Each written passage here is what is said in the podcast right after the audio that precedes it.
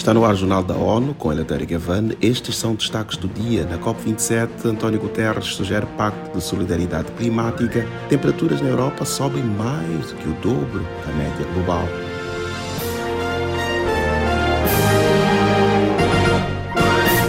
Secretário-geral das Nações Unidas discursou esta segunda-feira na cúpula de implementação sobre o clima, na 27ª Conferência das Nações Unidas sobre Mudanças Climáticas COP27. António Guterres destacou que o evento, que começou no domingo em Sharm el-Sheikh, relembra participantes que a resposta à crise está nas mãos da atual geração. Os pormenores com Ana Paula Loureiro. O líder da organização ressaltou que décadas de negociações climáticas levaram ao avanço que não é suficiente para salvar o planeta do aquecimento excessivo clock is ticking. We are in the fight of our lives and we are losing.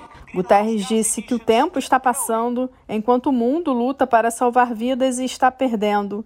Ele ressaltou que as emissões de gases de efeito estufa continuam crescendo, as temperaturas globais subindo e o planeta se aproximando rapidamente de pontos de inflexão que tornarão o caos climático irreversível. Da ONU News em Nova York, Ana Paula Loureiro. O secretário-geral ressaltou que a humanidade tem uma escolha: cooperar ou perecer. Nessa realidade, a opção seria ou o Pacto de Solidariedade Climática ou um pacto coletivo de suicídio. A Agência Internacional de Energia Atômica, IEA, e a Organização das Nações Unidas para a Alimentação e Agricultura, FAO, enviaram sementes ao espaço, intensificando esforços conjuntos para desenvolver novas culturas capazes de se adaptar à mudança climática. Acompanhe com Mayra Lopes. As sementes dos laboratórios de agricultura e biotecnologia das agências estão viajando para a Estação Espacial Internacional, enquanto os líderes se reúnem na Conferência das Nações Unidas sobre Mudança Climática. Na agenda, também são esperados debates sobre o impacto da crise climática nos sistemas de produção agroalimentar em todo o mundo. Para o diretor-geral da AIEA, Rafael Mariano Grossi, a iniciativa é mais uma forma de demonstrar a capacidade da ciência nuclear para o enfrentamento das mudanças climáticas. Da ONU News em Nova York, Mayra Lopes. Após o retorno, cientistas do Centro Conjunto vão monitorar os grãos e plantas em busca de características úteis para entender possíveis mutações e identificar variedades novas. Um dos temas mais importantes para a América Latina é a inclusão numa região com desafios de equidade, afirmou o presidente do Conselho de Direitos Humanos, Frederico Villegas. Em entrevista à ONU News, o embaixador argentino avalia que o desenvolvimento feito na região não trouxe de forma satisfatória a inclusão e a perspectiva de direitos humanos.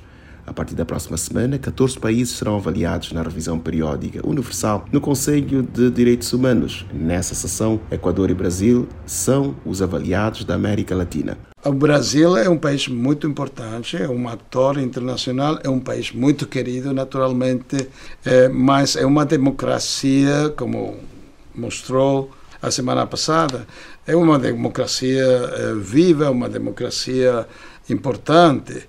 Eu acho que vai ser com, com muito sucesso que o Brasil vai, vai passar este exame periódico universal. Para Viegas, essa é uma oportunidade para que cada nação mostre como avança em várias áreas, mas também troque percepções com outros governos e ONGs. Temperaturas da Europa aumentaram mais do que o dobro da média global nos últimos 30 anos e são as mais altas de qualquer continente do mundo. À medida que a tendência de aquecimento continua, calor excepcional, incêndios florestais, inundações e outros impactos das mudanças climáticas afetarão a sociedade, economias e ecossistemas. De acordo com o estudo sobre a situação do clima na Europa, produzido em conjunto com o Serviço Copérnico de Mudanças Climáticas da União Europeia, entre 1991 e 2021, as temperaturas do continente aumentaram significativamente a uma taxa média de cerca de mais 0,5% por década. Como resultado, os blocos de gelo nos Alpes perderam 30 metros de espessura de 1997 a 2021.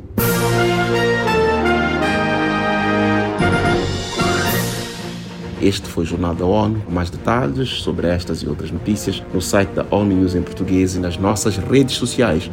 Pode ainda seguir-nos no Twitter pelo arroba ONU News.